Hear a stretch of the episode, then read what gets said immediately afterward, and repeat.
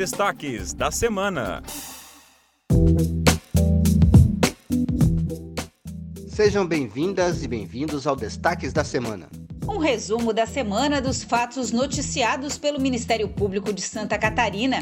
Eu sou Sônia Campos. E eu sou Alexandre Save. O MP catarinense solicitou esclarecimentos da Secretaria de Saúde sobre falta de medicamentos para o tratamento de Covid-19. O procedimento instaurado pela 33ª Promotoria de Justiça da capital apura a situação dos estoques de medicamentos essenciais para o tratamento da doença, especialmente a falta de anestésicos para pacientes intubados nas UTIs, e solicita informações ao secretário estadual de Saúde sobre as providências que vêm sendo tomadas para solucionar o problema junto aos fornecedores e ao Ministério da Saúde. O prazo para respostas é de cinco dias.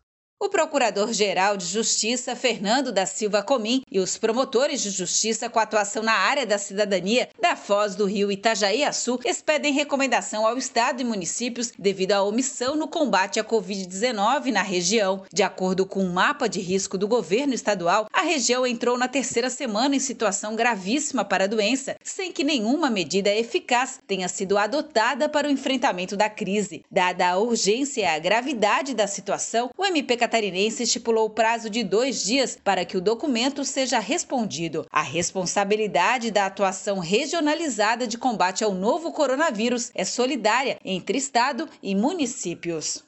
Concluídas as cinco palestras dos seminários virtuais Eleições 2020, promovidos pelo Ministério Público de Santa Catarina. As palestras, que visaram contribuir para o aperfeiçoamento e a lisura das próximas eleições, foram transmitidas pela internet e assistidas ao vivo por mais de 850 pessoas. Entre os temas, financiamentos de campanha e prestação de contas, os limites da propaganda eleitoral e as condutas vedadas aos agentes públicos. Os vídeos, que continuam disponíveis no canal do MPSC no YouTube, já tiveram cerca de 4 mil visualizações.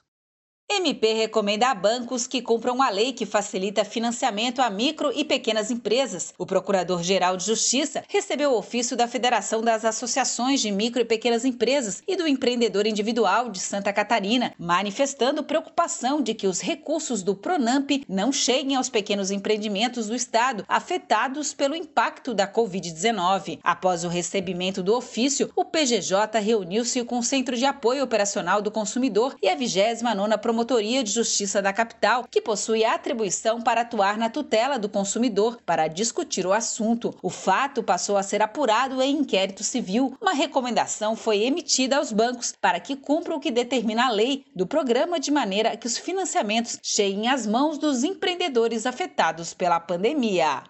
A Justiça recebeu a denúncia contra agentes públicos de Tuporanga e empresários investigados na Operação Reciclagem 2. Denunciados pelo MPSC, o prefeito Osni Francisco de Fragas, o secretário municipal da Fazenda Arnito Sardá Filho, o ex-secretário de Obras Leandro Mai e três empresários agora são réus em ação penal. Os crimes atribuídos a eles têm relação com a coleta de resíduos sólidos e foram investigados pela Subprocuradoria-Geral de Justiça com o apoio do GAECO. Na ação penal, os réus terão amplo direito à defesa e ao contraditório.